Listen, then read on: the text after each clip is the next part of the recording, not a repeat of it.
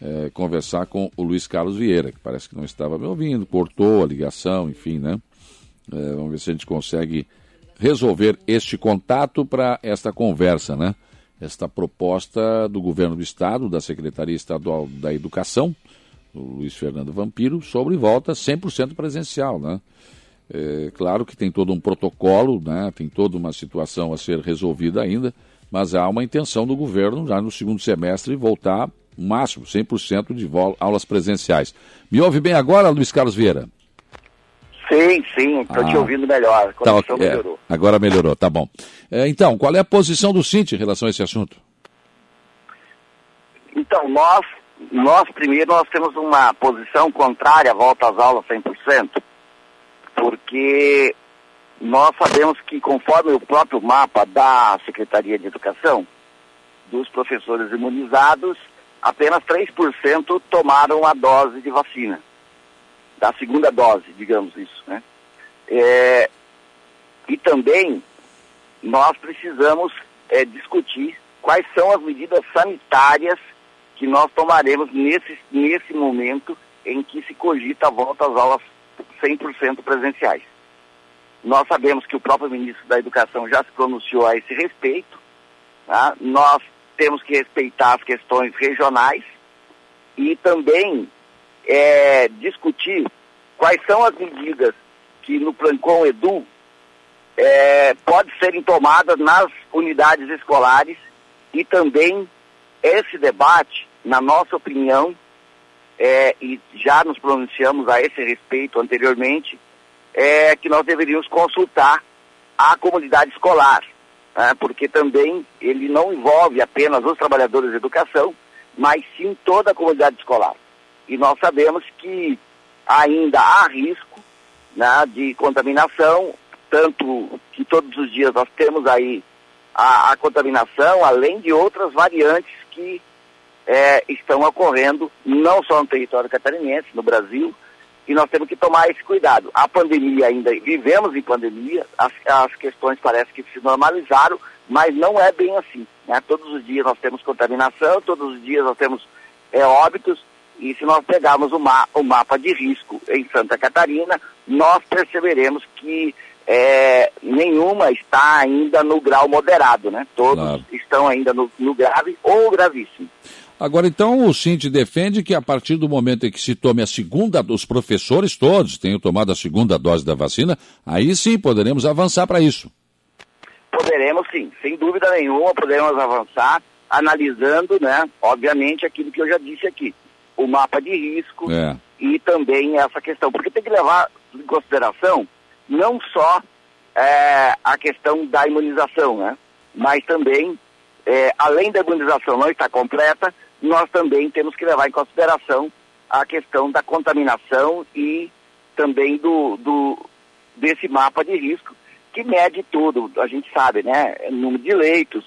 E Santa Catarina ainda, infelizmente, não zerou ainda aqueles que esperam uma UTI é, em várias regiões aí. Nós temos pessoas ainda aguardando UTI.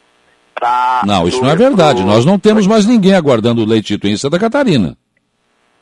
Não, isso não é. Não, não, não é verdade, não. Tinha, aqui tinha, du, tem, tinha duas pessoas no, aqui no Planalto Norte ainda aguardando. Né? Essa foi a informação que, que eu tive. Não é o que diz o mapa do governo do estado. Faz alguns tempos já, já duas semanas, que não tem fila de espera para lei de UTI e caiu para 85, 84% a taxa de ocupação. Mas acho que isso também é irrelevante. Acho que você tem razão a partir do momento em que acho que seria mais prudente que todos os professores tivessem tomado a segunda dose, né? Sem dúvida nenhuma. É, essa questão aí, é, sem dúvida, nós, nós temos essa, essa leitura, né? Porque essa é a garantia da imunização, né? É. Independente disso, tá? dessa questão que apresenta, se tem leito ou não, tá? e, e também tem que, nós temos que discutir é, a questão das, da, do Plancom Edu, né? quais uhum. são as condições que nós voltaremos para pra, as escolas, né? Sim. Nós defendemos o, que continuemos com o distanciamento e por isso não dá para voltar 100%. Né? A nossa claro. sala de aula, colocar 30, 35 estudantes numa sala de aula, é, não tem condição. Né? Se bem que algumas escolas já estão funcionando com um bom percentual de alunos já presencial, né?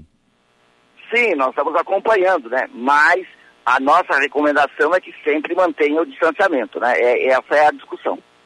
Outra... Agora, não tem, eu, eu não tenho, nós não temos conhecimento de nenhuma escola que tenha 100% do número de estudantes em sala de aula. Claro.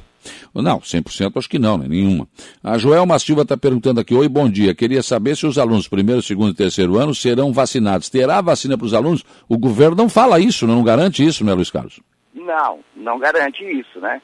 É, nós, tamo, nós sabemos agora que o governo do estado, é, ontem também, noticiário, que ele está tentando imunizar praticamente toda a população das, da, dos municípios de fronteira, né? Ah.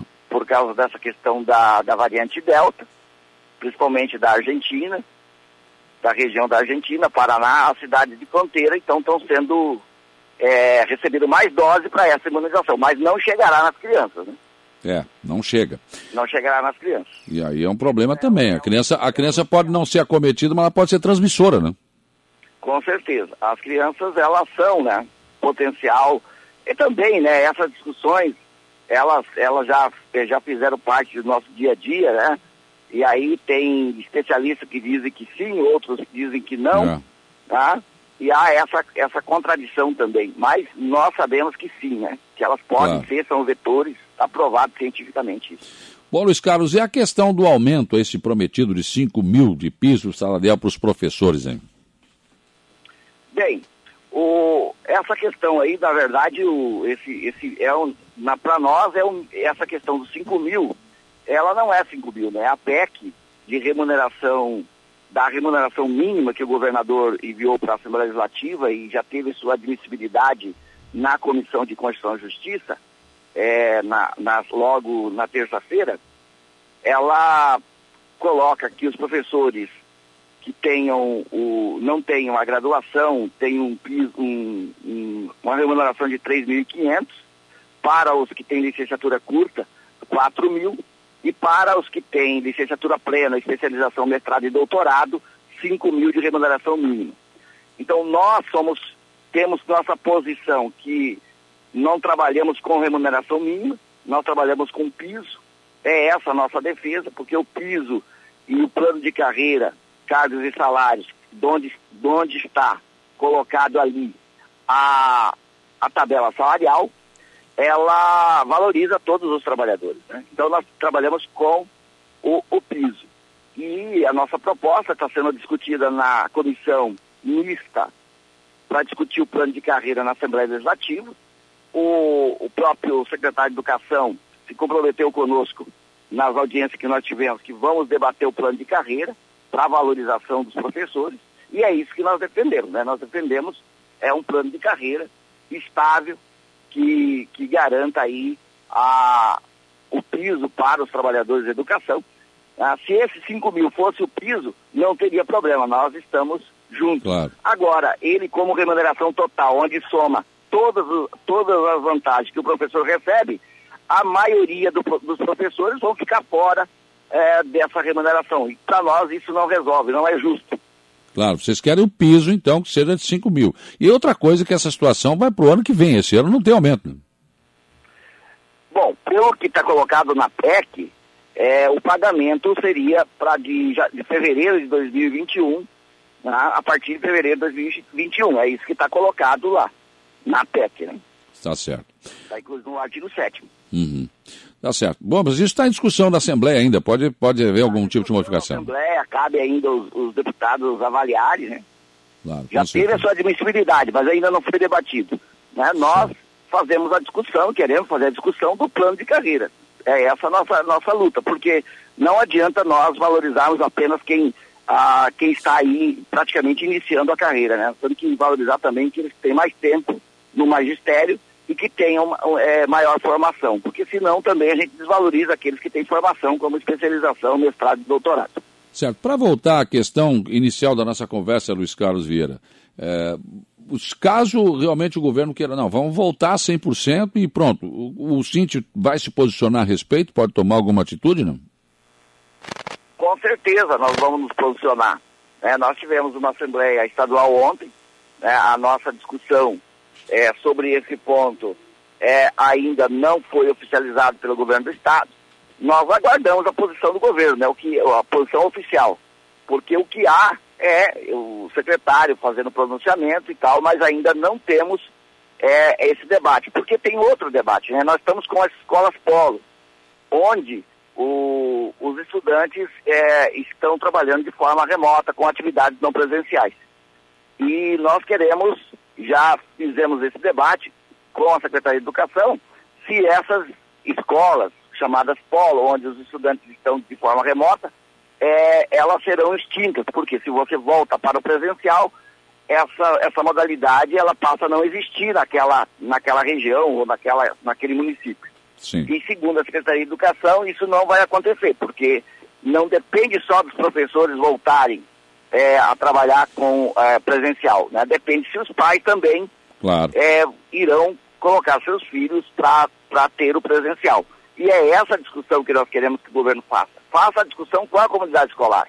Tá e como a nossa região também, a, Santa Catarina, tem é, diferença nessas questões do quadro e, e do, das diretrizes de risco, é, é, essa seria o melhor procedimento, na nossa opinião. E tá nós vamos nos posicionar contrário a isso e favorável ao debate com a comunidade escolar. Tá certo. Coordenador estadual do Cinti de Santa Catarina, Luiz Carlos Vieira. Foi um prazer ouvi-lo aqui no programa. Tenha um bom dia de trabalho. Um abraço. Eu que agradeço. Um abraço.